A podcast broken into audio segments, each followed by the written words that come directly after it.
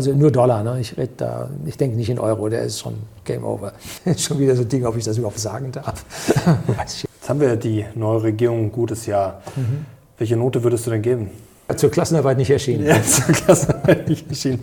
Also sind wir so ein bisschen auf dem Weg zu einem sagen wir, Failed State Light? Ja, noch nicht mal Light. Ne? also, also, der Karren muss gegen die Wand fahren. Der Karren muss gegen die Wand. Ich sehe es auch nicht mehr, dass es ohne geht.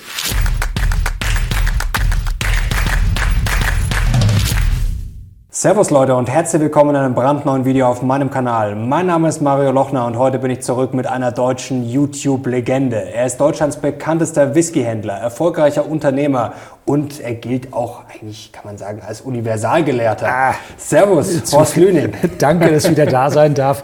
Bild zu viel der Ehre, aber ja, man strengt du, sich an. Du ne? kannst es verkraften und ja, es ist ja stille Zeit, Ende des Jahres, da kann man ja mal, ja, da wollen wir ein bisschen nett zueinander sein, aber wir haben heute einiges zu besprechen. Also wir haben viele Themen, wollen natürlich vor allem auch darüber sprechen, ja, wie du investierst über mhm. dein Depot sozusagen, ja, was du befürchtest, ob jetzt ja, 2023 Rezession kommt oder vielleicht sogar die Megakrise mhm. Euro, ob du da ja. immer noch so pessimistisch bist, Gold. Also äh, wir werden über alles sprechen. Und natürlich auch ein bisschen über die Roten und über die Politik lästern, gehe ich mal davon aus. Jetzt fangen wir gleich mal an. Du zitierst ja in deinem Buch, ähm, was ich auch nochmal nur empfehlen kann, ähm, Daniele Ganser, glauben Sie nicht, was Sie denken, Wissenschaft ist niemals zu Ende, hast du auch geschrieben. Wo hast du denn zuletzt deine Meinung geändert? Also da habe ich an vielen Stellen meine Meinung geändert. Mhm. Äh, ich habe politisch meine Meinung geändert. Ähm, Wählst jetzt SPD? so nicht ganz, aber meine frühere äh, Wunschpartei ist es nicht mehr. Okay. Also das hat sich dann erledigt, kann weg. Ähm, und jetzt bin ich irgendwo so, man hat mir alles weggenommen. Ich weiß gar nicht, was ich wählen soll. Ne? Aber man muss irgendwas wählen, wahrscheinlich wählt man Splitterpartei oder sowas. Äh, schwierig zu sagen. Da habe ich meine Meinung in 2022 ganz massiv geändert. Mhm. Und äh, wissenschaftlich geht eigentlich alles so, wie man sich das als Ingenieur vorstellt, geht alles seinen geordneten Weg. Ne? Okay, also da das ist keine Überraschung. Auf Mathematik und Physik. Da genau. hat sich ja. äh, nichts geändert. Jetzt hast du in deinem Buch auch geschrieben, die Wirtschafts- und Sinnkrise, da haben wir bei unserem letzten Gespräch schon drüber gesprochen, wird eine globale Dimension wie in der großen Depression annehmen. Sind wir dem Ganzen seit unserem letzten Gespräch, war vor ein paar Monaten, sind wir dem ein Stück näher gekommen oder sind wir vielleicht ein bisschen auf einem besseren Weg? Wir sind dem ganzen Geschichte doch ein gutes Stück näher gekommen. Und zwar hat man gesehen, wie der Anleihemarkt in Großbritannien durch ja, ein paar Reden, ein kleines politisches Programm, was noch nicht mal umgesetzt war, mhm. was angekündigt wurde, wie das den kompletten Anleihemarkt destabilisiert hat und in Großbritannien wenn sie die äh, Pensionskassen nicht gerettet hätten, die Hälfte der Rentenersparnisse der britischen Bürger erledigt hätten. Ne? Also das Aber war, es ist ja nochmal gut gegangen. Es ist nochmal gut gegangen. Ob der Herr, der vorne jetzt drauf sitzt, so viel besser ist, schwer zu sagen. Ne? Aber da sieht man, wie fragil die ganze Geschichte ist. Ähm, und dann äh, merkt man auf einmal, ja, Deutsche Bank, Credit Suisse angezählt äh, merkt man auch, oh, da wackelt jetzt was. Ich dachte, die Banken wären alle gerettet gewesen. Ich dachte das nicht, aber die Leute glauben, dass sie gerettet gewesen wären. Auf einmal äh, gehen die CDS, gehen für Credit Suisse und Deutsche Bank ab in den Himmel. Da merkt man also, das ist alles so an der Grenze. Mhm. Also das ist eine Gratwanderung und kann man jetzt retten, kann man nicht retten, was lässt man fallen, was lässt man nicht fallen. Ganz bei, bei der Credit Suisse ist es ja auch Missmanagement. Also das ist jetzt nicht systemimmanent unbedingt. Also die Frage ist natürlich klar, wenn die Credit Suisse jetzt pleite wäre, ob dann wieder das Geschrei groß ist nach dem Motto, die muss man jetzt retten oder ob man sie halt dann einfach mal pleite gehen lässt. Aber ähm, sind nicht. das nicht Einzelfänomene eher? Nee. Das ist die Spitze des Eisbergs. Die Spitze des Eisbergs. Jetzt kam letztlich äh, der Professor Füst vom IFO-Institut, mhm. der hat jetzt mal ein bisschen gezeigt, äh, wo jetzt die äh, Insolvenzen losgehen wo es losgeht. Also das dreht sich tatsächlich jetzt rum. Jetzt kommen die Insolvenzen und an welche Stellen die losgehen. Und ich erwarte persönlich ja, dass wenn jetzt die Insolvenzen losgehen, natürlich die Kredite direkt ins Eigenkapital der Banken durchschlagen. Mhm. Und dass deshalb die Banken im Prinzip angezählt sind. Okay, jetzt, jetzt, bleiben wir gleich mal dabei. Vielleicht über die Banken können wir gleich noch sprechen, über O und Co., aber eher jetzt dieses Rezessionsthema. Also ja. wie schlimm wird das denn kommendes Jahr? Wir diskutieren ja ständig rauf und runter. Also viele sind sich sicher, die Rezession kommt. Jetzt ist natürlich die Frage, ist es dann eine Rezession auf dem Papier von minus 0,1? Wird es eine heftige Rezession oder wie du schreibst, ähm, du beschreibst es ja gerne etwas düster, ja. ähm, wird es nächstes Jahr schon 2023, wird es schon die knallharte Depression? Also ich glaube, dass die Menschen weniger Geld zur Verfügung haben, mhm. weil sie einfach für ihre Energiekosten, für den gesamten Lebensunterhalt einfach deutlich mehr Geld ausbezahlen müssen, ausgeben müssen. Und damit bleibt weniger für den restlichen Konsum über. Das mhm. heißt, einige Branchen, die jetzt, sagen wir mal, höhere Preise im Lebensmittel im Supermarkt verlangen, die werden darunter ja auch profitieren können, weil die prozentual vom Umsatz verdienen. Äh, genauso Heizölhändlern geht es auch nicht so schlecht und den Gashändlern geht es auch nicht so schlecht. Aber dafür ist weniger Geld auf anderen Gebieten da, dass die Leute weniger zum Essen gehen können, die mhm. Restaurants. Noch sind sie voll. Äh, auf dem Land nicht mehr so sehr. Okay. Also in der Stadt mag es noch sein, aber auf dem Land nicht. Und die schränken schon ihre Öffnungszeiten ein, weil keiner mehr kommt. Mhm. Äh, dann machen sie ganze Tage zu, weil eh wenig los ist. Ähm, da geht es dann jetzt an der Stelle schon los. Und dieses weniger Geld bedeutet ja automatisch, ähm, das Geld kommt ja nicht in unserer Volkswirtschaft an. Das wird ja exportiert. Das sind globale Konzerne, mhm. die das Geld ziehen, seien es Lebensmittelkonzerne, seien es äh, Energiekonzerne. Das zieht sie aus unserer Volkswirtschaft raus. Aber wir haben ja auch globale Konzerne wie Autobauer oder. Ja, wo liegen die in der Produktion? Bei 1974 oder so, wie ihr Stückzahl. Ne?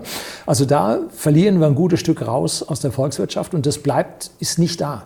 Das heißt, mhm. wir müssen da runter ein Stück und ich glaube, wir sind schon längst in der Rezession. Bloß man kann ja diese ganzen Wachstumsdinge bewerten und anders einstellen. So bei, im BIP ist, ist, sind Koks und Nutten mit dabei. Seit, ich weiß nicht, zehn Jahren ungefähr hat man das mal gemacht, um das anzuheben. Ähm, ja, also da glaube ich, wir sind schon in der Rezession und irgendwann werden sie auch nicht drum rumkommen, dass die Zahlen das auch zeigen. Jetzt bist du ja jemand, der hat da gute Einblicke. Jetzt hatten wir natürlich noch das Weihnachtsgeschäft. Das kann natürlich immer ein bisschen verzerren, weil die Leute dann halt äh, ja, im Zweifel das Geld ausgeben. Da gab es ja auch Umfragen, dass sich Leute sogar verschulden wollen oder einen Kredit aufnehmen wollen, um dann die Weihnachtsgeschenke äh, zu verkaufen. Also es kann noch eine leichte Verzerrung sein. Aber wie war denn das Geschäft bei euch? Spürt man da die Rezession schon oder vielleicht auch schon die Wochen davor? Also bei uns muss man Folgendes sagen. Wir haben ja durch die politischen Lockdowns, wo die Leute nicht einkaufen gehen mhm. konnten, hatten wir ja eine Sonderkonjunktur gehabt. Das ging ja bei uns 30, 40 Prozent mhm. nach oben. Und das ist zurückgekommen. Allerdings, hehe, uns ist ein Teil geblieben. Das heißt, äh, wir sind aus dem stationären Handel, ist ein Teil im Versand geblieben, weil sie gemerkt haben, oh, das geht ja ganz toll. Ne? So dass man bei uns bei whisky.de, also diese Rezession jetzt als solches zu 2021 zwar spürt, mhm. ja, aber zu 2019, der eigentlich der letzte vernünftige vergleichbare Jahr ist, liegen wir drüber. Das heißt, wir haben dort in dieser äh, Sonderkonjunktur haben wir was mitnehmen können, was, was uns wirklich gut tut. Okay, wie sieht es denn jetzt mit ähm, dem ganzen restlichen Konstrukt aus, Lieferketten und Co.? Also, ja. nicht ganz so einfach. Nicht ganz so einfach, also ähm, gibt es immer noch. Äh, es, es gibt Nachwehen. Probleme mit, äh, und zwar auf der einen Seite, dass Ware in andere Länder verschwindet, mhm. die besser wieder angezogen haben, wo es besser läuft, die wir nicht sehen. Um, und es gibt äh, leere Lager, weil die Leute ja weniger Cash hatten in der schlechten Zeit, weil die ganze Spirituosenindustrie hat ja natürlich auch davon gelebt, ähm, da die ganzen Bars und exklusiven Clubs und so weiter zu beliefern. Mhm. Da haben die große Marge gemacht und auch große Stückzahlen verkauft. Und äh, das war dann weg und damit fiel denen ein Cashflow aus. Damit haben die nicht so viel produziert, was jetzt schlechter aufs Lager, also aus dem Lager rauskommt. Das ist für die nicht so ganz einfach gelaufen. Um, ja, wir haben auf der einen Seite haben wir Überangebot, was die Leute nicht haben wollen, auf der anderen haben wir zu wenig. Und was früher sich mit dem Markt sehr automatisch geregelt hat, tut es im Moment nicht so gut. Also es regelt nicht so gut. Wir sprechen gleich noch über Inflation, Deutschland und Co. Mhm. Vielleicht kommen wir ganz kurz ähm, zum Investieren. Das interessiert die Leute natürlich sicherlich auch. Beim letzten Mal haben wir da auch konkret darüber gesprochen. Mhm. Da hast du gesagt, ich habe meine ganze Cash-Reserve im Schweizer Franken, ja. wenn ich mich richtig erinnere. Ähm, Ist das immer noch so oder mhm. vielleicht kannst du uns kurz updaten, was ja, sich genau. seitdem geändert hat? Und zwar habe ich dann, bin ich hingegangen und habe Kommentare unter dem Video mhm. äh, gelesen und habe wahnsinnig viel Mail bekommen darauf, wo ich denn und wie ich das mache, weil es mhm. bei den mhm. normalen Brokern nicht funktioniert und so. Und dann habe ich mir genau die Sache angeschaut und habe gesagt, toll, ich war 8% besser als im Euro, hat also wunderbar funktioniert. Ganz kurze Frage, wie hattest du das vielleicht nochmal zu erklären, ähm, Schweizer Franken, also technisch gesehen? Ich bin bei zwei Brokern, da kann man sein, seine Cash-Reserve in beliebigen Währungen halten mhm. und kann über Forex auf Knopfdruck in Zehntelsekunden ja, okay. die Sache umtauschen. Funktioniert ziemlich gut. Und da habe ich dann äh, mir die Sache angeguckt und habe gesagt, wäre ich in Dollar gewesen, wäre es noch besser gewesen. und jetzt, wo ich mir die ganze Sache so anschaue und mir anschaue, dass die Schweizer Nationalbank einer der größten äh, Eigentümer von deutschen Staatsanleihen ist ähm, und dass die rundherum, dass die A, mit dem Strom selber nicht autark sind, von außen beziehen müssen und dass sie da rundherum äh, von der EU und dem Euro-Raum eingekastelt sind, habe ich gesagt, werden die Schweizer auch nicht so ganz ungeschoren aus dem kommenden Desaster da rauskommen. Und da habe ich gesagt, dann nehmen wir doch lieber den Dollar und bin dann. Also äh, komplett von. Schweizer Franken auf Dollar. Okay, zu 100 Prozent. Also keine Schweizer Franken mehr. Äh, Beträge. Okay. Also nicht, nicht so wahnsinnig viel. Und wenn mhm. Dividende irgendwo kommt, dann landet die da auch bei den Schweizer Franken. Und damit bin ich gut gefahren. Also kann man sagen, äh, man kann sehr, sehr viel machen bloß kein Euro. Also da hängt die EZB hinterher und liegt mit dem Zinsniveau drunter. Und momentan liegt das Zinsniveau halt in den USA deutlich höher und da läuft das Geld hin. Jetzt nicht das vom Kleinanleger, sondern die großen Mengen werden transferiert mhm. von den Großanlegern und deshalb läuft es da. Ne? Dividende hast du gerade gesagt. Das heißt, du hast Aktien noch wieder? Wie ja, also ich habe ja, sagen wir es mal so, ich unterliege dem Fluch, dass ich mir Gedanken mache. Ich lebe also nicht von heute auf jetzt in den Tag und gucke und mache, sagen wir mal, ein Daytrading, sondern ich gucke immer und sage, was passiert denn in drei Monaten, was passiert in sechs, was passiert in zwölf Monaten, was passiert in drei Jahren. Dann macht man sich seine Gedanken und hat jetzt Wahrscheinlichkeiten. Das könnte so ausgehen, es könnte so mhm. ausgehen, vielleicht so, hat verschiedene Szenarien.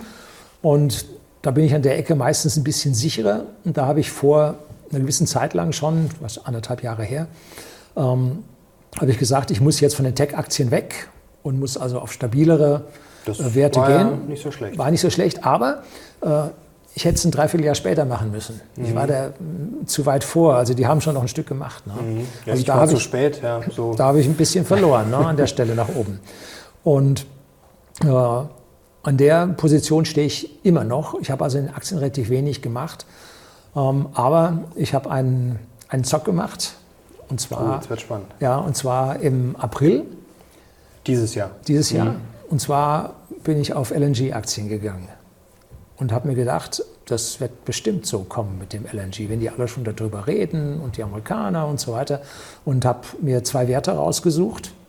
Deshalb, wenn ich darin investiert hätte, richtig, müsste ich ja mehr Werte nehmen, um deine mhm. Glättung. habe ich gesagt, macht einen Zock, also nehme ich einen Teil, zwei Werte, und zwar das Flex LNG.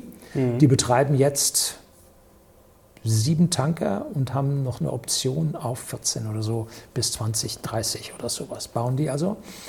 Ähm, und die haben sich richtig gut entwickelt. Und dann habe ich noch, äh, wie heißen die, Cheniere, Cheniere ja, Energy, genau. die mhm. glaube ich sind Franzosen. Ne?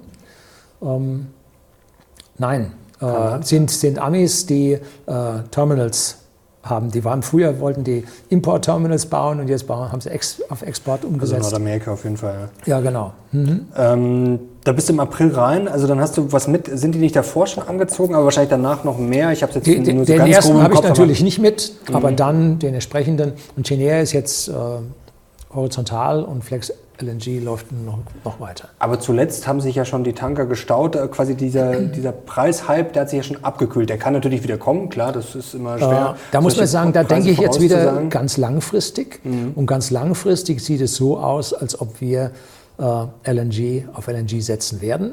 Wir haben weil, jetzt weil Wilhelmshaven, Wilhelmshaven noch mehr. Ja, genau. Und äh, die anderen europäischen Länder rundherum haben natürlich auch, was alles geplant ist und so. Das wird also ein Flüssiggasjahrhundert. Ich dachte, es würde ein Pipeline-Gasjahrhundert werden, aber nun gut, wird es Flüssiggas.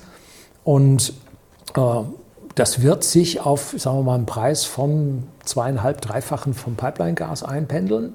Mhm. Und damit müssen wir uns halt alle abfinden und daran können dann die ordentlich Geld verdienen. Was mich wahnsinnig geärgert hat, war, als dann der Future-Preis vom Öl damals in den Lockdowns negativ war. Da kamen die einen und haben gesagt, jetzt werde ich in, in Öl investieren. Da habe ich gesagt, das kann ich mir nicht vorstellen und so. Äh, wäre ja super gelaufen. Ne? Das war so Mitte 2020 so. Ja, genau. Also da wäre es genau. ja absolut super gelaufen. Nun gut.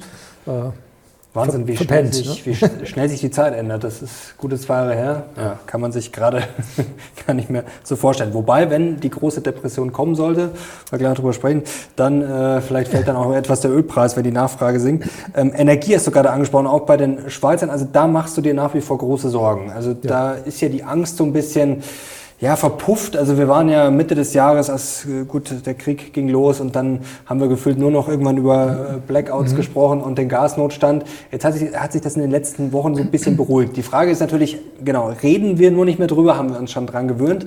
Äh, wie hart wird der Winter jetzt wirklich? Man also, hat da ein Argument gefunden. Man hat ein Argument gefunden, was die Leute beruhigt hat, was logisch klingt. Die Speicher sind voll, mhm. alles ist gut. So. Das, dann wurden Haken, dreimal wiederholt, fertig, nichts mehr. Das, die Problematik ist aber, wir leben davon, dass wir Pipeline-Gas hatten, im Sommer zu viel, mhm. dann geht es in die Speicher. Und im Winter reicht es nicht aus, dann kommen wir aus den Speichern raus. Und jetzt ist das weg und jetzt fahren wir so, also wir kommen jetzt so, jetzt runter. Mit ein bisschen Glück kommen wir über die Kurve. Aber ob wir es dann ohne das Pipeline-Gas wieder voll bekommen für den Winter drauf, schwer zu sagen. Ähm, ich sehe durchaus eine Chance, dass es uns im März, April, ich sage mal vielleicht Februar schon, März, weil unsere Speicher haben für ungefähr zwei volle Monate äh, mhm. Energie drin. Und natürlich haben wir Pipeline-Gas, was über Belgien, über Norwegen kommt, aber Norwegen läuft schon die ganze Zeit voll, kommt nicht mehr, können nicht mehr. Ähm, jetzt kommt die Frage, was kriegen wir über die Terminals rein? Müssten wir im Prinzip jeden Tag einen Tanker haben. Ähm, der braucht aber zum gesamten Anfahren, Anschließen und dann raus, braucht er 48 Stunden. Also jeden Tag geht nicht über dieses eine Terminal. Mhm. Ist also eine, immer noch eine sehr heiße Kiste. Und wenn uns der Winter jetzt, als jetzt die paar Tage schon hier eiskalt waren, Herr Müller von der Bundesnetzagentur, mittlerweile schon berühmt, ja. hat ja auch schon gewarnt, so die letzten. Ja, genau. Also erst sah es ja gut aus und dann kam oft die Warnung, äh, ja, so ja, darf es nicht weitergehen. Doch nicht, genau. Und da sehe ich es, dass es wirklich an der Ecke knapp wird. Was uns retten wird, ist, dass etliche Firmen umstellen. So mhm. zum Beispiel hat der Herr Krupp von Trigema, mhm. der sagt, jetzt muss er wohl wieder auf Öl umstellen. Und bei BMW habe ich Einblicke nach Regensburg ins Werk. Da arbeitet man auch gerade dran, dass die Ölkessel wieder laufen. Aber geht das so schnell? Das dauert Nein, das geht nicht schnell. Das, die, die, die alten Anlagen noch haben, mhm. die ah, kriegen okay. es hin. Mhm. Die noch nicht abgebaut haben, die kriegen es hin, aber die anderen nicht. Ähm, und deshalb ist dann die Frage, was macht zu? BSF hat ja auch, da ist ja auch ein Video geleakt einem internen äh, Vortrag von der BSF, wo die gesagt haben, das wird aber ganz eng. Und BSF investiert jetzt 10 Milliarden in China, glaube ich, zieht dann energieintensive okay. Geschichte ab. Ne? Und wenn wir an dieser Stelle diese gasintensiven äh, Unternehmungen schließen, äh, dann kann es durchaus sein, dass es klappt. Allerdings hatten wir jetzt schon die erste Dunkelflaute, wo mhm. wir so viel Gas verstromt haben wie noch nie zuvor. Äh, war, schon, war schon eine heiße Kiste. Wie schlau ist es, die Atomkraftwerke nächstes Jahr abzuschalten? Drücken wir mal so, ist eine ideologische Frage. Also schlau ist das nicht. Das ist eine ideologische Frage. Also du würdest das nicht machen? Ich würde das nicht machen, weil die haben schon noch eine Laufzeitreserve, dass die ganz alten abgeschaltet wurden, alles so in Ordnung. Um jetzt zu sagen, ach, kriegen wir Strom aus Frankreich, die sagen immer ja und die haben dann da ihre Korrosionsprobleme und so weiter. Und, um, das Hauptproblem sind die Übergabepunkte. Die Übergabepunkte mhm. nach Frankreich ist, ist so viel wie drei Kernkraftwerke. Und auch wenn die Franzosen acht, zu, acht Leerlaufen hätten, wir würden es nicht rüberbekommen, weil halt nur drei Kernkraftwerke über diese Übergabepunkte gehen. Und wenn wir dann bei uns drei abschalten, müssten immer drei französische kommen. Ja, und was machen wir dann, wenn wir nochmal einen Peak haben? Geht nicht, ne? Also, also du denkst, da kommt die dicke Quittung noch. Das, das wird noch schwierig und wir können Glück sagen, wenn wir halt Teilabschaltung bekommen. Die Franzosen haben es jetzt ja schon gemacht. Über die Mittagszeit haben sie die Warmwasserboiler ausgestellt. Die haben da eine Fernsteuerung für. Hat es bei uns früher auch gegeben, dass man Wärmepumpen fern abschalten kann, wenn zu viel da war oder Elektrospeicherheizungen. Ähm, aber das hat man im Prinzip bei uns aufgegeben, gibt es nicht mehr so viel. Ähm, und da wird es dann schwierig, da wird man halt alles abstellen. Ne? Mhm. Und sagen, jetzt machen wir für die Zeit aus und dann kriegst du vier Stunden 20 Stunden Strom, vier Stunden kein Strom. Und wenn es dann noch weniger wird, kriegst du dann 16 Stunden Strom und acht keinen. Und das wird sich dann irgendwie so aufteilen. Ne? Also Zwischenfazit, du bist nicht gerade super optimistisch nee, für 2023. Wie bereitest du dich, bleiben wir nochmal bei den Finanzen, ähm, darauf vor? Gold war ja bei dir auch immer ein Thema. Gold ist bei mir ein Thema. Wie sieht's und aus? Gold war jetzt hochinteressant. Mhm. Also Gold fand ich spannend, wie lange nicht. Und zwar hat die Ukraine ihre Goldbestände verkauft. Das haben wir, glaube ich, im letzten Video schon besprochen gehabt. War die gerade der Fall. kaufen ordentlich. Ja, und dann haben die, die Briten auch verkauft, obwohl sie Dollars genug hatten. Hat kein Mensch gewusst, warum haben die verkauft. Dann ging der Goldpreis von den damaligen 1800 runter auf 1600 oder sowas. Und mittlerweile hat er ja eine Spitze von 1810 schon wieder erreicht. Mhm. Also nur Dollar, ne? ich, da, ich denke nicht in Euro, der ist schon Game Over. ähm, 1810 schon erreicht, ist dann wieder leicht unter die 1800 gefallen. Und da haben die Notenbanken gekauft. Bloß wer? Also die Chinesen haben zugegeben, dass sie 32 Tonnen gekauft haben. Das ist aber viel zu wenig für das, was gekauft wurde. Und man geht jetzt davon aus, dass die Übergewinne, die die Russen gemacht haben, dass das die russische Nationalbank gekauft hat äh, und dann sich die Dollar als Reserve, äh, also die, die das Gold als Reserve hinlegt, anstatt Dollar. Weil Dollar dürfen sie nicht, ihre mhm. Zentralbankguthaben sind gesperrt. Das heißt, die nehmen jetzt in Asien für ihr Öl, nehmen sie ein. Was sollen sie damit machen? Dann kaufen sie halt irgendwo Gold. Ne? Also das ist eine logische Erklärung Und für mich. Das heißt, du hast auch Gold gekauft? Ähm, nein, ich habe mein Gold behalten. Okay, aber du hast ich habe das den genau, durchgefahren. Du hast, schon die ganz, du hast es auch nicht verkauft, du hast nee, es jetzt. Äh, ich habe das gehalten. Darf ich fragen, wie viel das so ganz grob von deinem ja, ja es liegt zwischen, zwischen 30 und 40 Prozent. Okay. Also das ist schon mir, ordentlich. ist mir eigentlich zu viel. Also ich fühle mich nicht wohl mit dieser hohen Zahl. Aber mein Depot zeigt, also ich habe dieses Jahr nicht verloren. Ne? Ich mhm. liege jetzt 12 Prozent im Plus. Und gegenüber dem Standard Poor's liege ich, ich glaube, jetzt fast 30 Prozent im Plus. Also das Gold hat unglaublich stabilisiert. Vormanager des Jahres fast. Haben nicht so viele geschafft. naja. äh, aber Bit Bitcoin? Bitcoin äh, einfach gehalten. Okay. Und da hattest du dann mal was verkauft, äh, um es dann wieder zu kaufen? Ja, genau. Um, um, Im Prinzip, ja, äh, das kostet natürlich Gebühren, mhm. aber äh, man hat dann einen Nachweis, dass man es dann und dann gekauft hat. Man kann mhm. einem niemand mehr die alten Gewinne rückwirkend wegnehmen, weil da sehe ich eine gewisse Gefahr auch beim Gold. Da hat ja äh, damals der Finanzminister Olaf Scholz, ich weiß nicht, ob er sich daran erinnert, der hat sich, ich zweifle nicht, ich zweifle nicht, der hat sich äh, dafür ausgesprochen, dass also die Gewinne bei Gold mittlerweile dann auch versteuert werden sollen und nicht die Jahresfrist äh, dann wegfällt. Ähm, das ist dann irgendwo hintenrum wieder kassiert worden. Ich weiß nicht, wer das gemacht hat.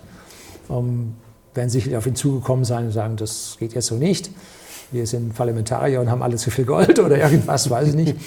Und äh, dass man da also im Prinzip sein Gold auch einmal verkaufen und wieder kaufen sollte auf dieses Prozent oder was man dann bezahlt, dann verzichtet, um einfach den Kaufnachweis zu haben, ich habe es dann und dann erst gekauft. Mhm. Ne, und dass, wenn es dann schießt, man die alten Gewinne auf jeden Fall steuerfrei schon drin hat im Sack. Ne? Bei der Bitcoin dieses Jahr ja nicht ganz so gut gelaufen ist. Nicht aber so du glaubst noch dran? Ähm, jein. Ähm, ich habe also Bitcoin. so. Ich habe nee, ich habe gleiche Anzahl Bitcoins. Ich habe okay. Bitcoin gekauft gehabt, sehr günstig. Ich habe einmalig eine Mail bekommen im Jahr 2012 oder 2013, was ich von Bitcoin denn halten würde. Mhm. Da lag der bei, ich weiß nicht, unter einem Dollar oder so. Und dann hätte ich damals ein, das mal was gewesen, ein, ein Tausender investiert. Ich sehe es heute nicht hier. Ne? ich hätte meine Insel. Aber egal. Ähm, dann würde ich bei dir auf der Insel sitzen, genau. vielleicht. Ja, und dann äh, haben wir mit dem Bitcoin ja, jetzt wird er ja rundherum von der Politik ziemlich angegriffen, mhm. dass der verboten wird und wir kriegen jetzt äh, offizielle Central Bank Digital Currencies, dann braucht es das nicht, wir haben selber Krypto und, und, und, und, und. Ähm, und das hat den Leuten ein Stück weit Angst gemacht. Und dann kam das FTX dazu, da stürzte der dann nochmal runter, hat aber die FTX-Schlag, äh, hat der Bitcoin verdaut. Also die wurden Stimmt, aufgenommen. Also zuletzt ist es jetzt zumindest nicht ist mehr, wieder hochgekommen. Ja. Mehr, äh, ich sehe das so. Ja. äh, Schon wieder so ein Ding, ob ich das überhaupt sagen darf. Weiß ich jetzt nicht. Die Frage wollte ich dir noch stellen. Eigentlich darf ich das gar nicht sagen. Was, was politisch Unkorrektes hast du? Ähm, hast das, Bitcoin, das Bitcoin kann man ja im Prinzip diese 24 Wörter auswendig lernen. Und dann ist Bitcoin eigentlich eine tolle Fluchtwährung. Mhm. Wenn man also los muss mit dem Rucksack über die Alpen, dann hat man seine 24 Worte dabei. Und wenn man gefilzt wird, die Worte. Hast du das Gedächtnis schon trainiert? 24 ist ja, da gibt ja so, man braucht da so Eselsbrücken am besten, dass man sich so eine Geschichte ja, erzählt. Eine Geschichte erzählt, ein Zimmer genau. oder irgendwas. Ne? Also so, das Gedächtnispalast. Horsts Aufgabe Weihnachten 24 Worte lernen. Genau. So, und deshalb sehe ich das praktisch als eine Währung, wenn es ganz dick käme. Also ich glaube mit 10 Prozent dran, dass es ganz dick kommt. Aber das ist nicht mehr 1 Prozent, das sind schon 10 Prozent. Äh, wäre das im Prinzip die Fluchtwährung die man dann irgendwo anders, weil Aktien mitnehmen wird schwierig. Ne? Schließen wir das noch kurz ab mit den Aktien. Welche Aktien hast du jetzt noch? Vielleicht ganz kurz, weil ich glaube, das interessiert die Leute. Muss jetzt nicht alle einzeln aufzählen, aber vielleicht noch, dass die Leute so ein bisschen ein Gefühl dafür haben, was du quasi noch so äh, also ja, ich hab, im Depot hast. Ich sage mal lieber, was ich nicht habe. Keine mhm. Autoindustrie, keine Finanzindustrie. Äh, nur noch zwei Pharma. Das sage ich auch gleich, Novo Nordisk und die ist gut gelaufen noch. Ja, und Roche. Die Novodesk habe ich schon Jahre. Und zwar machen die Diabetes-Medikamente. Die Menschheit frisst sich zu Tode. Ja, das ist eigentlich. und da geht es immer gut. Auch so eine Aktie, die ich eigentlich schon gefühlt immer auf der. Ich, ich habe es, ja, kann man sich auch nur ans Hirn fassen, warum man die nicht schon länger hat. Äh, und dann habe ich äh, als solches äh, nur amerikanische Aktien mhm. auf der einen Seite und äh, da auch nichts, was jetzt zyklisch wäre, sondern konstante Versorger, äh, also Langweiler, Langweiler, positive Langweiler. Wobei die, äh, ein Teil habe ich schon angefangen und habe in die Weltwirtschaft investiert mit ETF. Mhm. Da bin ich jetzt wieder mal ein bisschen zu früh, ne, weil Schwellenländer haben nicht so ganz gut performt. Ne, die ziehen mein Depot dann schon ein Stück runter. Aber sind günstig jetzt. Also ja, genau. Also an der Stelle war ich ein Stück weit zu früh, gesehen. aber wird sich dann wieder erholen. Jetzt hast du gerade schon über die Fluchtwährung gesprochen. Ähm, jetzt gibt es ja auch wieder Diskussionen, mögliches Bargeldverbot über 10.000 Euro. Also bei dir ist das ja eher die Portokasse. Das wäre schon unpraktisch, oder? Wenn man jetzt nicht mehr mit 20.000, 30.000 Euro äh, irgendwo hingehen kann und einkaufen kann. Ähm, drücken wir es mal so aus. Unserem Geschäft schadet das nicht, weil wir haben keinen Shop. Also bei uns kann man nur im Versand und das ist sowieso alles dann Giralgeld, was da überwiesen wird. Ähm, da hilft es einem nichts. Ähm, wenn man im Urlaub ist, man kommt nach Schweden, du kannst eh nicht bezahlen, brauchst du auch alles. Äh, ja, jetzt ist kein digitales Geld, sondern ich sage mal eine digitale Zahlungsmöglichkeit für Giralgeld. Ähm, insofern haben wir uns alle an diese Sache schon gewöhnt. Aber Bargeld bedeutet Freiheit und es geht also niemandem also, was an, wenn ich jetzt irgendwo ein Gebrauchsauto kaufe, irgendeinen Oldtimer für 15.000 oder sowas das geht den Staat nicht an, dass ich den da gekauft habe. Es geht vielleicht die Versicherung an, wenn sie den versichern will, mhm. Äh, aber den Staat bestimmt nicht. Also wäre es für dich schon eine Freiheitseinschränkung? Böse. Böse? Ja. Also hoffst du, dass es nicht, aber ja. du bist wahrscheinlich pessimistisch, es wird im Zweifel eher in die falsche Richtung laufen. Also ich glaube, wir, sie werden uns das Bargeld auf andere Art und Weise wegnehmen. Da gibt es nämlich schon eine Studie, ich glaube von der Weltbank war das, oder war es vom... Ich glaube, die ist schon ein paar Jahre alt. Ja. Meinst du mit den Negativzinsen? Zinsen ja. aufs Bargeld. Ne? Ja. Dass man praktisch dann zwei Preise angeben muss, Bargeldpreis und äh, Digitalpreis. Und alle Jahr entscheidet eine zentrale Stelle, um wie viel das Bargeld abgewertet wird. Und dann werden die alle kommen und werden das Bargeld umtauschen. Eine Frage, die haben wir uns vor kurzem im Lockerroom Talk gestellt. Was ist das sicherste Investment eigentlich? Also da kann man sicherlich drüber streiten, das ist fast schon eine philosophische Frage. Vielleicht ist es auch gar nicht unbedingt ähm, ja, Gold oder Bitcoin oder mhm. Aktien oder Immobilien. Was ist aus deiner Sicht? Äh, es sind zwei Dinge. Und zwar das eine ist Bildung für sich selber. Mhm. Das kann man einem nicht nehmen, das weiß man. Und das zweite ist äh, stabile Familie. Das sind die, sind die Kernpunkte ja, eines, eines libertären Denkens, äh, wie man im Prinzip sich um die Seinen und um sich selbst kümmern muss. Und das ist dann nachher auch ja, die Geburtsstunde für eine Gesellschaft, die wieder aufsteht, nämlich die Leute, die was wissen, die Leute, die was können, die mhm. Leute, die junge Leute was lehren können, weil sie es noch wissen, wie es geht. Also das ist eigene Bildung und äh, der Verband der Familie. Ne? Und das dann weiter in die Nachbarschaft, in die Gruppe, in die Kommune. Das, das finde ich ja, wichtig. Super, super, Beispiel. Jetzt bin ich mal auf eure Kommentare gespannt, ob ihr da zustimmt oder ob ihr eine andere Meinung habt. Und ich glaube, also dass Horst jetzt wieder hier ist, das, bisher das erfolgreichste Video übrigens mit dir. Über 500.000 Aufrufe.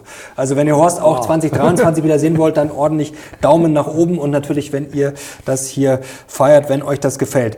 Der Euro ist schon Game Over, hast du gerade gesagt. Ähm, ich, ich sehe nicht, wie, ich sehe nicht, wie die EZB aus dieser Zwickmühle rauskommt. Du meinst mit den hohen Zinsen und mit den Schuldenländern? Ja, nicht nur nicht nur Länder, auch Zombie-Unternehmen. Okay. Also wenn die Zinsen erhöht werden, fallen ihnen sowohl die Unternehmen weg. Aber wäre das nicht gut, wenn die Zombie-Unternehmen mal. Ja, langsam. Ja. Nicht auf einmal. auf einmal, dann wird es schlimm. Also so stückweise. Wir hatten immer eine, eine Insolvenzquote von anderthalb bis zwei Prozent pro Jahr. Das ist eine ganz gesunde Zahl dass die Schlechten ausscheiden und die Mitarbeiter dann bessere, tolle Firmen finden, mit denen sie weitermachen können ähm, und damit die Gesellschaft weiter vorwärts geht. Und jetzt haben wir abgesackt auf 0,6, 0,5 Prozent pro Jahr Insolvenzen. Und das heißt, diese alten Dinosaurier bleiben über, da kommt nichts Neues und die Wirtschaft, unsere Produktivität hat ja nicht zugenommen. Ähm, das stimmt. Ja. Das heißt, äh, alles, was wir im BIP-Wachstum hatten, ist durch mehr äh, ja, Arbeit, dass die Leute zwei Jobs angenommen haben, die Frauen haben Jobs angenommen, wir haben Jobs importiert. Äh, damit ist der BIP gestiegen und indem man dann so äh, Schwarzmarktgeschäfte, Nutten und Koks ins BIP mit reingenommen hat, dann kriegt man es auch hoch. Ne? Und deshalb sehe ich das auf der anderen Seite, sehen wir die Inflation und die Inflation hört man immer sagen, die kommt zurück. Ne? Aber wenn man sich die EZB ansieht, was sie gesagt hat, die Inflation steigt, und dann geht sie aber zurück. Und dann, nee, stieg sie wieder, jetzt geht es zurück. Und das war so ein Ding, die sagten immer, geht runter, aber nein, sie geht rauf. Und jetzt haben wir den ersten Monat, wo es eine Stagnation gab. Das war schon mal gut. Aber wenn man sich die Core Inflation ansieht, also Inflation ohne Lebensmittel und ohne Energie, mhm. die ja besonders stark schwanken, deshalb macht man die Core Inflation alles da unten drunter.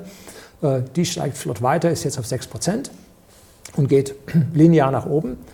Und das heißt, wir werden jetzt das heißt, immer Inflation geht in Wellen.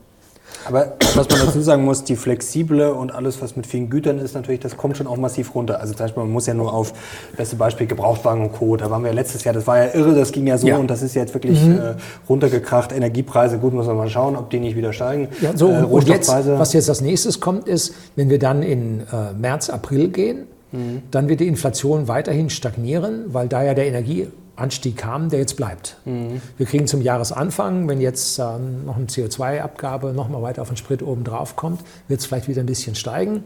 Also ich glaube, dass die Inflation jetzt erstmal sich eine Zeit lang stabilisiert und dann erst wieder kommt. Wir kriegen dann auch äh, zum neuen Jahr äh, die, die Tarifabschlüsse. Mhm. Jetzt geht also der, der Lohn hoch. Erst ging der Preis hoch, jetzt geht der Lohn hoch und dann werden mit dem höheren Lohn, wenn die Preise wieder hochgehen, dann geht die Lohnpreisspirale los. Ähm, da sehe ich also, dass die EZB noch deutlich an der Zinsschraube drehen muss, dass sie die Inflation in den Griff kriegt. Und das tut den anderen nicht gut. Aber jetzt hat Andreas Beck erst vor kurzem hier bei mir auf dem Kanal gesagt, er ist eigentlich froh, dass wir wieder in diese Normalität kommen. Viele haben ja auch kritisiert, ich glaube, du auch eher diese Nullzinspolitik, dass viele Geld drucken ja, die letzten Jahre. Wir müssen die Normalität. Genau, also unbedingt. also vielleicht gibt es ein paar Schmerzen, aber bisher ist der Laden noch nicht zusammengebrochen. Andreas hat auch gesagt, ähm, vielleicht ist das auch einfach ein Märchen. Also es ist jetzt, du hast vorher gesagt, mit äh, Großbritannien und Co. Es gab natürlich einen Rumoren, aber gut, das gibt es immer irgendwo. Ich meine, Rumoren gibt es auch, wenn man zu viel Geld druckt. Die ganze Rio war weg. Ja, ja, klar, aber es ist jetzt trotzdem, also die Welt ist nicht untergegangen und die Schuldenländer bisher, natürlich steigt dann in Italien wieder die Rendite und Co. Ähm, aber trotzdem muss man das nicht in Kauf nehmen, anstatt immer muss man muss also ich bin diese Narrative nach dem Motto wir können es nicht machen, weil sonst bricht die ganze ich, Welt zusammen. Ich bin unbedingt dabei. Mhm. Deshalb sage ich aber, äh, der Euro ist an der Stelle tot, weil sie es nicht schaffen können. Also ich aber sage, wo, sie müssten es tun. Wo scheitert es dann? Äh, es scheitert an den Schulden der Südstaaten. Okay, also du glaubst, dass die zusammenbrechen? Äh, die werden wahnsinnige Hilfen brauchen. Mhm. Damit steigt die Geldmenge. Und diese Geldmenge ist jetzt zwar erstmal EZB-Geld, aber über die Staatsschulden drückt es in die Realwirtschaft, ins Giralgeld rein. Und Das wird schwierig. Mit ein bisschen Glück geht es in eine Stagflation, mhm. dass wir also äh, die Bevölkerung äh, langsam und stetig äh, ja, um ihr Geld erleichtern äh, und das alles nicht in ganz furchtbare Zustände sich äußert. Aber wenn die zu viele Firmen auf den Schlag zumachen müssen, Jetzt werden sich einige denken, Mensch, der Horst, der lässt hier heute schon wieder die Welt untergehen und hat ja selber ein Unternehmen hier, hat Familie hier, mhm. Unternehmen. Eigentlich, also ich sage jetzt mal ketzerisch, wenn du das wirklich glaubst, dann müsstest du doch eigentlich schon längst weg sein, oder? Die, die, Mit Familie. Die Frage ist die, man hat A, als Unternehmer Verantwortung für Mitarbeiter. Mhm. Das sind mittlerweile schon ganz schön viele.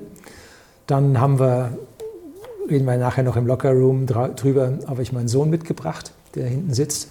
Ähm, der soll ja auch eine Zukunft haben. Ne? Ich kann nicht sagen, ich mache mir hier vom Acker, schau zu, Junge, wie du weiterkommst. Du könntest ihn ja mitnehmen. ähm, ja, und da ist dann die Frage, ähm, es hat Zeiten gegeben, wo eine Wirtschaft wirklich in eine Planwirtschaft überging, in eine Kommandowirtschaft überging, wo die Leute gehen mussten und die das dann tatsächlich auch getan haben. Mhm. Und äh, es ist eine, eine schwierige Frage, wo ist die Grenze erreicht? Also wir liegen ja in einem modernsten Umfeld mit äh, super Internet-Geschichten. Wir sind seit 1994 im Internet, äh, sehr stabil im Internet, äh, sehr lukrativ, äh, wenig Fremdkapital. Also Unternehmen läuft gut. Äh, was uns extreme Mühe macht, ist steigende Bürokratie bis zum geht nicht mehr. Wir müssen neue Leute einstellen, nur für Bürokratie, was die Marge dann mhm. beschneidet. Ähm, und die Sache, ja, man, man ist nicht mehr so beim Unternehmen, sondern mehr beim Staat, weil man sich all das Zeug kümmern muss. Und wenn das irgendwann zu viel wird, dass es im Prinzip nicht mehr reicht, dann muss man gehen. Mhm. Also das. Äh, Gibt es noch andere sehen. Beispiele, wo du sagst, wenn das passiert, dann äh, Rainer Zittelmann hat bei uns vor kurzem gesagt, ja, bei genau. Rot-Rot-Grün bin ich weg. ähm, das Würdest würde ich, du bei Rot-Rot-Grün bleiben? Äh, das kommt ganz darauf an. Ähm, es gibt so ein paar Grenzen. Wenn die überschritten werden, äh, dann würde ich weggehen wollen. Bloß es ist ja praktisch so, wenn man dann Rot-Rot-Grün hat, äh, dann geht man ja nackig. Ne? Also dann nimmst du ja nichts mit. das, Ob das so schnell, du, muss man früh genug äh, ja, genau, den ist Rucksack bereitstellen. Das ist die Frage, wie dein Fluchtrucksack aussieht. um, ähm, aber an der Stelle ist halt die Sache, wie dick muss es kommen? Ne? Und das Wichtige ist ja, wenn man es ganz langsam macht, dann gewöhnen sich die Leute dran. Ne? Mhm. Und momentan ist die Politik im Zugzwang. Es geht immer schneller, es geht immer schneller. Äh, und die Währung äh, bringt sie immer weiter in Zugzwang, dass sie Dinge tun müssen. Und wenn wir als Deutsche äh, mit der stärksten Volkswirtschaft als größte Nettozahl in der EU, wenn wir jetzt ausfallen, dann muss ja mit der ganzen EU runtergehen. Weil alle sagen, ja, der Deutsche hat immer bezahlt, der wird auch wieder bezahlen und äh, Deutschland hat AAA und alle Anleihen sind gut und, und so. Wenn das bröckelt, aber ich glaube, die kriegen AAA, wenn, wenn sie weit im Minus sind. Also da werden sie Horst, ich habe mir, jetzt haben wir schon über Rot-Rot-Grün gesprochen, ich habe mir schon Sorgen gemacht, denn neulich hat das äh, Pioneer Briefing darüber berichtet, die Rote Republik. Also fast alle wichtigen Positionen sind jetzt, man muss natürlich sagen, es war natürlich lange auch äh, von einer anderen Partei mhm. durchaus und von einer gewissen Frau Merkel natürlich dominiert die Republik, aber jetzt äh, hier Scholz Bundeskanzler, Steinmeier Bundespräsident, Nagel Bundesbankpräsident, sogar der DFB-Präsident ist von der SPD. Also Rote Republik. Die Roten sind schuld. Für den Satz bist du ja bekannt. Kannst du überhaupt noch schlafen nachts? Äh, ich schlafe besonders gut. Äh, ich möchte nicht die Sorgen haben, die die haben. Ne? also es ist schon eine schwierige Geschichte. Und das sieht man dann, äh, wenn sehr lange Leute in der und die SPD ist ja am längsten von allen Parteien seit 1998 in der Regierung. Und deshalb heißt es immer, äh, Frau Merkel und die Schwarzen waren schuld. Natürlich mhm. waren die schuld, aber die Roten ganz genauso. Die haben alles mitgemacht. Ne? Die sind 84 Prozent der letzten 24 Jahre an der Regierung gewesen. Und wenn sie dann sagen, das ganze Sozial ist schlecht und da müssen wir viel tun und so, das haben die immer den Sozialminister gestellt, also äh, das sind selber schuld dafür. Oder? Und deshalb ist die große Frage, äh, wollen sie das Proletariat nicht haben, damit sie immer gewählt werden? Mhm. Also es ist eine sehr schwierige Geschichte. Und dass jetzt natürlich dann auch gesellschaftliche Positionen wie der DFB äh, besetzt wird, ist natürlich schon eine, eine, schwierige, besonders schwierige Geschichte. Auf der anderen Seite äh, werden Positionen jetzt ja auch grün besetzt. Mhm. Die haben jetzt auch äh, einen interessanten Zugriff auf die Allgemeinheit. Ähm, das wird eine interessante Geschichte und das sind ja dann Wellen, bis die dann irgendwann äh, biologisch abgelöst werden muss, geht ganz schön lange ins Land. Ne? Oder es gibt eine harte Zäsur, dass man sagt, den ganzen, das ganze Zeug kommt weg und wir machen jetzt was Neues. Jetzt haben wir die neue Regierung ein gutes Jahr. Mhm. Welche Note würdest du denn geben?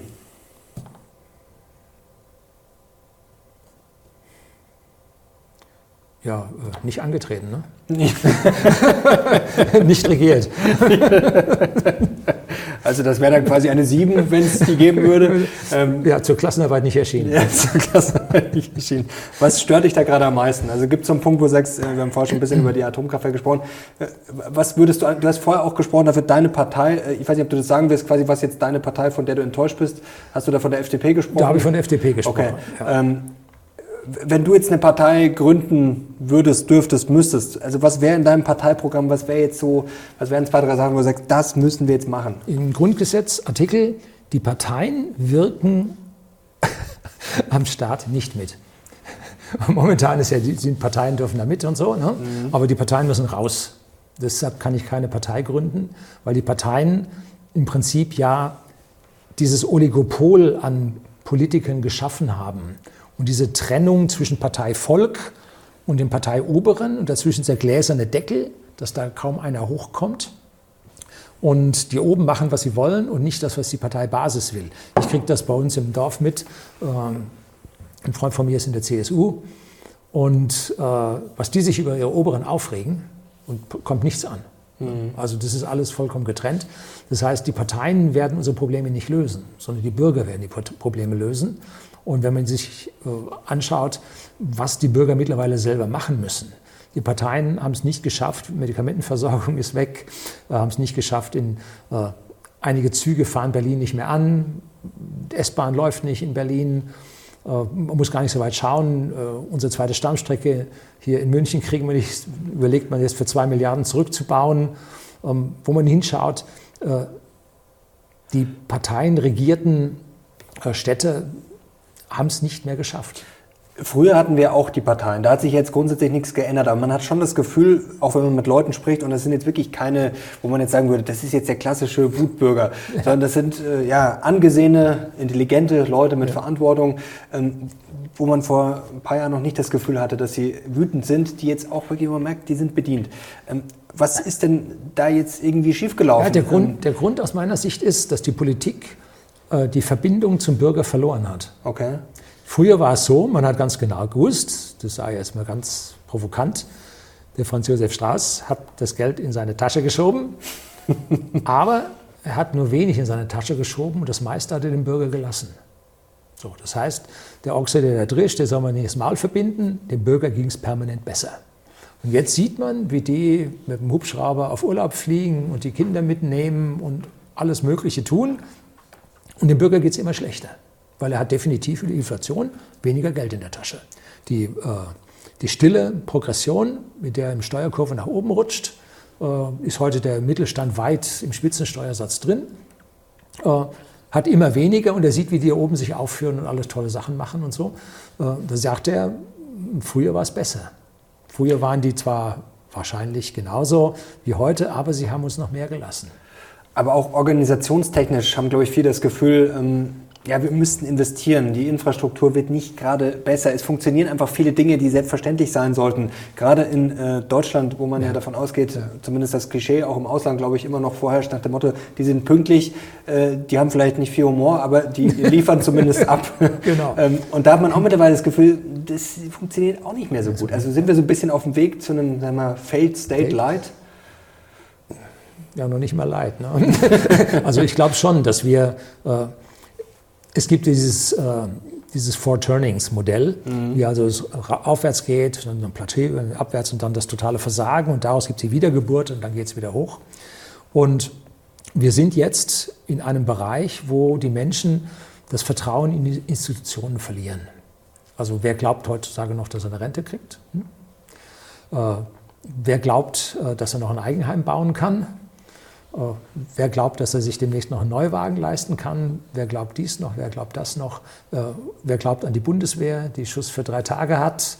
Äh, An die kann man leider, ja. wobei die ist vielleicht auch mal natürlich ein bisschen Polemik dabei, aber man muss sich auf jeden Fall Sorgen machen. Ja, also, so, also wo man hinguckt, an welche, wer glaubt an ein vernünftiges Gesundheitssystem noch, wenn man gesehen hat, was sie sich jetzt alle da abgeliefert haben, dass jetzt die äh, Apotheken keine Medikamente mehr haben. Der Hustensaft wird knapp. Der Hustensaft wird knapp. So, also was haben die alle getan? Und diese Institutionen, oder wie kam die Hilfe im Ahrtal an, darf man auch mal fragen. Mhm. Habe ich ein interessantes Buch jetzt zugeschickt bekommen über das Ahrtal, also was da gelaufen ist, das ist nicht schön. So, und äh, da sieht man, wie die Institutionen einen nach dem anderen versagen. Und äh, ja, das ist das, was die Bürger spüren und merken und sagen, was ich nicht selber mache, kriege ich nicht. Ne? Du warst ja auch unzufrieden zuletzt auf der Mitarbeitersuche. In unserem letzten Gespräch hast du gesagt, was sich da teilweise bewirbt, die sind, glaube ich, wie hast du gesagt, zu dumm, um einmal Wasser umzukippen. Äh, hast du jetzt schon jemanden gefunden, der einmal Wasser umkippen kann? Sie wissen immerhin, was ein Eimer ist. Ja, ja wir haben keinen gefunden. Äh, und wir hatten eine Person, die auf die eine Stelle super gepasst hätte. Und die hatte dann aber dann doch nur Lust, 20 Stunden zu arbeiten. Und nebenbei wollte sie weiter an ihrer Lehre als Gärtnerin arbeiten. Äh, also äh, Work-Life-Balance war doch mehr auf Life als auf Work. Und damit kommen wir dann auch nicht aus, weil wir dann auch mal für wichtige Positionen die schon Leitungs-, Gruppenleiterpositionen haben, brauchen wir doch jemanden, der volltags mhm. arbeitet. Ne? Gut. Wir sind ja liberal eingestellt, deswegen kann jeder entscheiden, was er mit seinem Leben anfängt. Ja. Also muss man respektieren. Aber trotzdem, ähm, die Frage ist ja, wenn das so ein Zeitgeist ist, wenn es alle machen, funktioniert es dann noch? Die Wirtschaftswoche hat vor kurzem getitelt, vor ein paar Wochen, sind wir zu faul? Würdest, wie würdest du die Frage beantworten? Der Helmut Kohl hat damals mal gesagt vom kollektiven Freizeitpark Deutschland. um, ähm, und nein, ich glaube nicht, dass wir zu faul sind. Also ganz bestimmt nicht. Ich sehe, wie die Leute arbeiten, wie die Leute viel arbeiten. Aber bei dem, was sie arbeiten, kommt einfach nicht mehr genug rum. Mhm. Das ist die Geschichte. Früher ist, ich sage mal, der Facharbeiter zum Audi reingefahren mit seinem Jahreswagen, hat zu Hause sein Haus gebaut, Frau, zwei Kinder. Und das hat alles wunderbar geklappt. Und heute gehen beide arbeiten, kriegen für ihre Kinder keinen Kita-Platz, haben kein Geld, ein Haus zu bauen. Äh, Jahreswagen, na vielleicht, aber eher nicht. Ähm, deshalb sagen die Leute, es macht doch keinen Sinn mehr zu arbeiten. Also es ist nicht, glaube ich, dass sie zu faul sind, sondern es macht keinen Sinn. Das ist, glaube ich, wichtig. Dass, also es gibt sehr, sehr viele Leute in diesem Land, die sehr, sehr hart arbeiten. Ja. Das ist natürlich mhm. ganz klar. Die Frage ist eher, ja, ob sich da vielleicht gewisse, ja, wie du sagst, äh, Ungleichgewichte ergeben, zum Beispiel Bürgergeld. Wie schätzt du sowas ein? Ähm, oder dass dann, wenn man selbst wenig verdient, ähm, trotzdem eigentlich dann relativ viel Steuern zahlen muss. Also äh, man verdient eh schon wenig, arbeitet hart dafür und kriegt dann nochmal einen auf den Deckel. Also wie schätzt du das alles ein? Das Problem ist, wenn wir zu wenig Arbeit haben, dann sollten wir Arbeit nicht besteuern. So, also die Arbeitende haben, da sollten mhm. wir Arbeit nicht besteuern. Jetzt modernste Vorstoß ist jetzt, äh, dass die Leute die digitale Infrastruktur verwenden, dass die jetzt eine Sonderabgabe sind. Wir wollen digitalisieren und das erste, was uns einfällt, das Digitalisieren versteuern wir. Also hier fehlt es grundsätzlich am, am, wirtschaftlichen Verständnis ähm, und äh, wir müssen wieder zu dem Punkt zurückkommen, wie es ganz banal, ich traue mich kaum zu sagen, Arbeit muss sich wieder lohnen. Also da müssen wir wieder hin. Und das bedeutet, wir müssen unseren Ballast loswerden, wenn wir für nichts arbeiten. Mhm. Wenn man sich so einen Konzern anschaut, kommt einer zu mir und sagt, ich arbeite 90 Prozent für meinen Vorgesetzten und 10 Prozent für den Kunden. Das kann es nicht sein. Ne? und der Vorgesetzte sagt das Gleiche. Also müssen die Steuern runter. Also ich habe vor kurzem mal so ein Beispiel gebracht, 3000 brutto, das, man kann es jetzt natürlich nicht in einem Betrag festmachen, aber warum muss jetzt jemand, der 3000 brutto verdient, der, Steuer, äh, der Abgaben eh schon ordentlich zahlt, dann auch noch 3 bis 400, ich glaube 372, 50 sind es ganz genau, Steuerklasse 1, äh, brutto 3000 in Bayern. Ähm, muss das sein? Ich bin ja jemand, der Götz Werner, leider gestorben. Ähm, das war der von der Drogeriekette DM-Markt. Ne? Mhm. Ein Professor in Mannheim, meine ich, wäre gewesen, oder Heidelberg, weiß ich nicht genau. Äh, der hat mir einen interessanten Ansatz gesagt und er hat gesagt, wir sollten alles auf ein Mehrwertsteuersystem umstellen. Arbeit und Unternehmen sollten nicht besteuert werden, sondern der, der konsumiert, der soll zahlen. Der, der spart, der soll nicht zahlen. Der, der konsumiert, soll zahlen, weil er ja Dinge benutzt, Dinge abnutzt und so weiter. Dafür soll er zahlen. Aber für das, was er verdient, für das, was er arbeitet, dafür sollte man ihn nicht versteuern, weil das ist ja das, was uns vorwärts bringt. Das, was wir als Konsum raushauen, das bringt uns ja nicht vorwärts. Das macht ja nur Umweltverschmutzung und und und. Äh, also das heißt, wenn wir auf ein komplettes Mehrwertsteuersystem umstellen würden, äh, würden wir der Umwelt äh, Gutes tun und wir würden die höher besteuern, die auch am meisten umsetzen. Mhm. So. Das ist ein sehr äh, interessanter Ansatz. Es geht hier geht hier gerade. Wir machen einfach weiter. Wir lassen uns nicht irritieren. Da klingelt hinten ähm, schon der Wecker. Wir kommen langsam eh schon zum Ende. Ähm, jetzt ist die Frage, die ich dir jetzt noch äh, stellen wollte, wie kommen wir denn raus aus diesem äh, ganzen Schlamassel? Ähm, auch ein spannendes Zitat, was mir dazu einfällt. Ich glaube, Minford heißt der, ich glaube, ein Professor aus Großbritannien, der vor kurzem gesagt hat, ähm, der war auch beteiligt an, dieser, an diesen Steuersenkungen, die ja nicht mhm. so gut ankamen am Markt, aber trotzdem er hat quasi gesagt, sinngemäß, ähm, wir bestrafen heutzutage die Menschen, die reich werden wollen. Ähm, ist das vielleicht der zentrale Fehler? Also, ähm, dass wir fast schon leistungsfeindlich sind, dass wir eher ja, die genau Leute einschränken, ist, statt sie. Ja, exakt, das ist es. Wir gehen dahin und sagen, alles das, was uns weiterbringt, versteuern wir. Mhm. Oder besteuern wir immer höher. Und das, was uns nicht weiterbringt, das ist steuerfrei. Ne? Also das ist schon, da hat er richtig recht. Ne? Also mhm. wir, wir bremsen uns selber aus. Aber wie kriegen wir diesen Bock umgestoßen? Also brauchen wir andere Vorbilder in der Politik? Äh, brauchen wir mehr Unternehmer auf äh, YouTube, wir, wir die darüber sprechen? Also wie kriegen wir quasi diesen, ja, dass also, die Leute wieder Spaß daran haben? Das Erste ist, der Staat muss uns in Frieden lassen. Mhm. Ich will Ruhe. Kein neues Gesetz, keine neue Verordnung, kein neues Durchregieren, keine Planwirtschaft. Weg. Und das Zweite, was wir dann brauchen, ist, der Bürger muss bestimmen, was er will. Und jetzt heißt es immer, ja, dann macht der Unsinn und so weiter. Schauen wir uns die Politik an. Macht die Unsinn? Ja, eher schon. Ähm, dass sich da der kollektiven Bürgern äh, mehr zutrauen würde. Ne? Was haben Sie jetzt gesagt? 80 Prozent der Bürger sind gegen Krieg. Äh, sollte man vielleicht Verhandlungen machen. Ne? Hm? Also das würden die Bürger alle bevorzugen, würde ich sagen. Ähm, so, das heißt, wir brauchen weitaus mehr Bürger. Bürgernähe, Bürgerentscheidungen. Ähm, bei uns wollen sie jetzt ein Krankenhaus bauen. Ähm, für, also Landkreis ist am Ende verschuldet, geht nichts mehr. Haben eine Berufsschule für 100 Millionen gebaut, wollten jetzt ein neues Krankenhaus bauen für, ich glaube, es war, lag schon bei einer Milliarde oder so. Und Aber vielleicht braucht es das ja. Oder nee, wir haben vier Stück, also ah, okay. haben wir eigentlich schon. Und, äh, und dann ähm, kam die, die, die äh, Landrätin und sagte, jetzt kommt da so ein Volksentscheid oder so ein Bürgerentscheid, das, also sie fühlt sich daran nicht gebunden, ne? sagte sie, CSUlerin. Und äh, dann ging es jetzt aus, 66 Prozent wollen das nicht. Ne? Also sie haben gesagt, wir müssen jetzt mal ein bisschen mhm. konsolidieren mhm. und so. Und da muss man sich dann als Landrätin schon fragen, ob man da auf der richtigen Position steht. Wenn man sagt, also das will sie nicht. Eigentlich ist sie vom Bürger gewählt und sollte das tun, was der Bürger will. Ne? Äh, muss die Politik umdenken. Und ich glaube nicht, dass die Politik das kann. Das heißt, wir werden ein wirkliches Versagen der Politik sehen müssen und dann die Bürger sehen, dass sie sagen, wir wollen jetzt, äh, und das ist ja grundgesetzmäßig uns gesichert, ähm, festgeschrieben, dass wir uns eine Verfassung selber geben dürfen. Mhm. Also der Karren muss gegen die Wand fahren. Der Karren muss gegen die Wand. Ich sehe es auch nicht mehr, dass es ohne geht. Und dann gibt es schon etliche Vordenker, die neue Verfassungen oder unsere Verfassung soweit abgeändert haben, dass da echte Gewaltenteilung drin ist, mehr Bürgerbeteiligung, Volksentscheide auf Bundesebene und so weiter, dass da eine ganze Menge drinsteht. Und das müssen die Bürger dann wollen, weil die Politik einfach sichtbar riesig versagt hat. Ne? Aber das wird leider, wenn es zu diesen Blackouts kommen sollte, ich sehe eine 10% Wahrscheinlichkeit dazu, wird es zu Millionen Toten führen. Ne? Weil Krankenhäuser und Co., also oder, oder wie? Äh, nee, wenn, wenn, ja, wenn, äh, ich sage mal so, wenn hier 14 Tage äh, in München der Strom weg ist, das gibt Tote.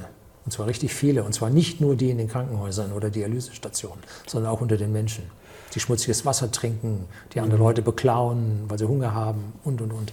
Also das ist kein schöner Gedanke. Und da hätte Politik mehr Sicherheit bieten müssen. Mehr Sicherheit. Wollen wir das nicht hoffen. Du hast auch gesagt, es ist eine, ja, klar, man kann es heutzutage leider nicht mehr komplett ausschließen. Das ist immer noch, mhm. Gott sei Dank, unrealistisches Szenario, aber ja, man kann nicht sagen, dass es komplett, äh, komplette Spinnerei wäre. Also Fazit für 2023. Ähm, schwierig. Du schläfst gut, aber schwierig. Aber ähm, schwierig, ja. Und ich habe mir immer gesagt, dass im ersten Halbjahr 2023 wir in riesige Probleme reinfahren. Und das glaube ich immer noch. Die Frage ist, wie lange kann die Politik den Kaugummi ziehen, mhm. ähm, bis es tatsächlich knallt. Also es knallt dann entweder so, dass sie in eine Zwangswirtschaft übergehen und den Leuten Essensmarken austeilen, mhm. Äh, dann ist das für mich auch, es hat geknallt. Ne? Oder auf der anderen Seite, äh, dass die Regierung zurücktreten muss und es kommt zu kompletten Neuwahlen, äh, dass die Banken zusammenbrechen, wir brauchen ein neues Geldsystem. Also 2023 wird hochinteressant. Energetisch wird es dann im Winter 23, 24 ganz besonders interessant, wenn wir über den Sommer unsere Speicher nicht voll kriegen. Da wird man dann drauf gucken müssen, ob wir auf einem guten Weg sind oder nicht. Kann man sagen, im Jahr 2023 wird sich vielleicht alles entscheiden? Ja, also zumindest mal so die nahe Zukunft. Showdown. Also wird vielleicht das wichtigste Jahr in diesem Jahrzehnt. Ähm, mhm. Jetzt wollen wir noch ganz kurz darüber sprechen, über das Auswandern. Da hast du dich ja auch schon öfter damit äh, beschäftigt. Bist du da schon, ich weiß, dass du natürlich erstmal eher, oder habe ich jetzt heute rausgehört, dass du klar hier bleiben willst. Ähm, aber trotzdem, was wäre jetzt vielleicht für Leute, die jetzt vielleicht noch nicht ein Unternehmen mehr haben, vielleicht noch keine Familie, wo würdest du sagen, ja, da, du warst ja auch schon viel unterwegs auf der Welt, ja. da könnte man es gut aushalten? Also ich habe eine Untersuchung auf meinem Kanal, ein Video gedreht, äh, gemacht, wo ich ähm, rationale Punkte wie BIP, mhm. Produktivität und, und, und, äh, Gewaltindex, äh, Pressefreiheit und so weiter, Tabelle gemacht, zusammengezählt, Mittelwert gebildet und da lagen die angelsächsischen Länder, Australien, Neuseeland ganz weit vorne. Ähm, und wenn man sich aber jetzt ansieht, die letzten zweieinhalb Jahre mit den politischen Lockdowns, die Down Under besonders hart waren, mhm. äh, wo sie sehr am Rad gedreht haben. Dann sagte einer so schön treffend, äh, Auswandern ist so wie die Kabine auf der Titanic zu wechseln. Also das ist alles andere als einfach. Südamerika regelmäßig kurz vorm Kollaps. Äh, Argentinien hat ja auch wieder Monsterinflation. ja. ja. Weltmeister hilft jetzt ein paar Tage. ähm, also da auswandern ist eine, eine ganz ganz, ganz schwierige Sache, weil bei den Lockdowns die ganze Welt mitgemacht hat. Und da weiß man, also die Grundrechte zählen auf den wenigsten Ländern auf der Welt irgendetwas. Was ich interessant finde, ist, wäre Liechtenstein. Mhm. Aber äh, aus meiner Sicht nicht autark, weder lebensmitteltechnisch noch, äh, noch energetisch. Äh, aber vom, vom äh, Staatsgebilde her hochinteressant, habe ich das Buch vom, vom Fürsten auch, auch im Kanal besprochen sehr interessantes Gebiet. Äh, vielleicht andere Kleinstaaten, weil die kleineren Staaten müssen unglaublich vorsichtig sein, wie sie sich verhalten. Äh, wogegen ein großer Staat kann ganz lange ziemlich viel Unsinn machen, bis das daneben geht. Aber ein kleiner Staat, da müssen die Leute aufpassen, dass es nicht daneben geht. Äh, Island in der Beziehung sehr, sehr clever gewirtschaftet mhm. und hat die Banken bei sich pleite gehen lassen. Hat gesagt, nö, wir retten euch nicht. Ne? Und die Briten wurden auch nicht gerettet in Island ne, mit ihrer Bank. Ne? Gut, geht in Island natürlich leichter, weil es vielleicht nicht ganz so äh, ja, genau. systemrelevant ja, ist. Energetisch ja. autark, Lebensmittel sind sie ein bisschen schwach, aber auch nicht so verkehrt. In Lockdowns waren sie auch nicht ganz so helle, aber nun gut. Hoffen wir, dass es hier besser wird. Dafür ja, machen wir genau. auch dieses Video. Wir wollen ja nicht nur meckern, sondern wir wollen ja auch was nach vorne bringen. Und, ja, der Bürger ich, selber muss ran. Ich hoffe, wir können euch auch ein bisschen motivieren und ich hoffe, euch hat es gefallen. Klartext wie immer von Horst Lüning. Wenn es euch gefallen hat, gerne Daumen hoch, Kanal abonnieren, um nichts mehr zu verpassen und natürlich auch auf deinem Kanal vorbeischauen. Wird natürlich verlinkt, kann ich euch auch nur empfehlen. Und ähm, vielleicht mal eine Frage, was ist eigentlich, ich weiß gar nicht, ob ich die Frage, das ist eine gute Schlussfrage, was ist eigentlich dein Lieblingswhisky? Äh, den gibt es nicht. Den gibt es nicht? Und zwar, Whisky ist eine Reise. Whisky ist eine Reise. Mal schmeckt der, mal schmeckt der. Das Wichtige ist, dass man nicht zu viel davon trinkt und konsumiert. damit man dann auch noch mit 90 das genießen kann und nicht vorher dahingerafft wurde. Mit 90 kann man dann die Bremse lösen, da ist es dann schon, da kann man dann langsam genau. Gas geben. Und deshalb sind es, mal schmeckt einem der, mal schmeckt einem der. Auf jeden Fall, das Leben ist zu kurz für schlechten Alkohol. Das ist doch ein perfektes Schlusswort. Danke, Horst. Das hat wieder großen Spaß gemacht und ich, ich danke denke, fürs Dasein. Ja, ich danke dir und danke euch fürs Zuschauen und ja, wir sehen uns 2023 hoffentlich wieder. Ja, wenn ihr was sehen wollt, Daumen hoch. Wir sind jetzt raus. Bis zum nächsten Mal. Ciao.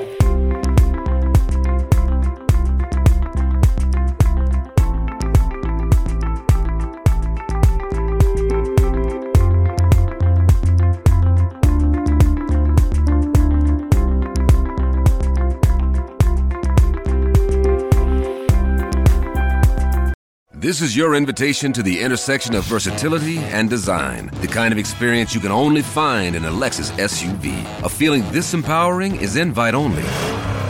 Fortunately, you're invited. Experience the versatility of the complete line of Lexus SUVs and some of the best offers of the year on select models at the Invitation to Lexus sales event, now through April 1st. Experience amazing at your Lexus dealer.